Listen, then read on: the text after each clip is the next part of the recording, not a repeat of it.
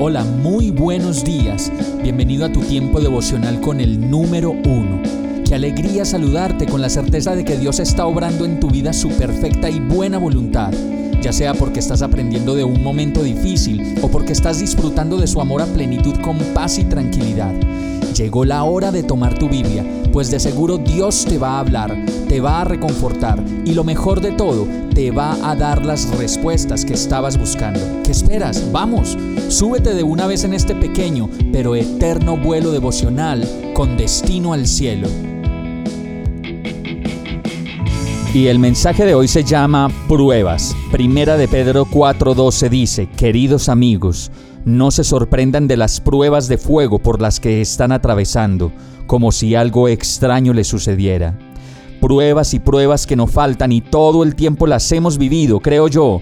Por eso, como lo dice este verso, posiblemente hoy estés pasando por una prueba y otra vez vuelve la misma sensación, la misma frustración y la misma incapacidad para resolver pero la verdad es que cuando miramos atrás y nos damos cuenta de las muchas ocasiones en que hemos pasado por pruebas, posiblemente nuestra actitud haya sido siempre la misma. Por eso este verso dice, no se extrañen, pues ya han pasado antes por otras pruebas y de pronto peores. Así que esta prueba puede ser diferente si la miramos a la luz de lo que dice la palabra y con el consejo de Dios lo resolvemos a su manera y no a la nuestra.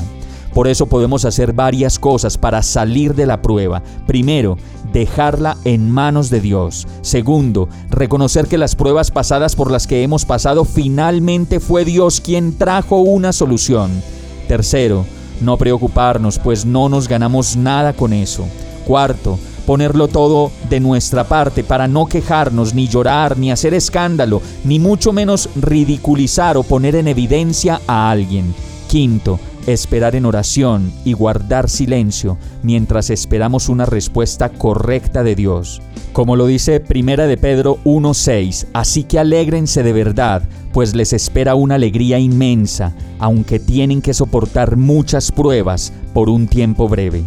Vamos a orar. Gracias Señor por esta nueva prueba, por darme la fuerza para soportarla y seguir adelante y esperar en ti una salida un reencuentro, una nueva oportunidad y el descanso que necesito en ti para seguir adelante. Ven a mi vida una vez más, pues te necesito. En el nombre de Jesús te lo pido. Amén.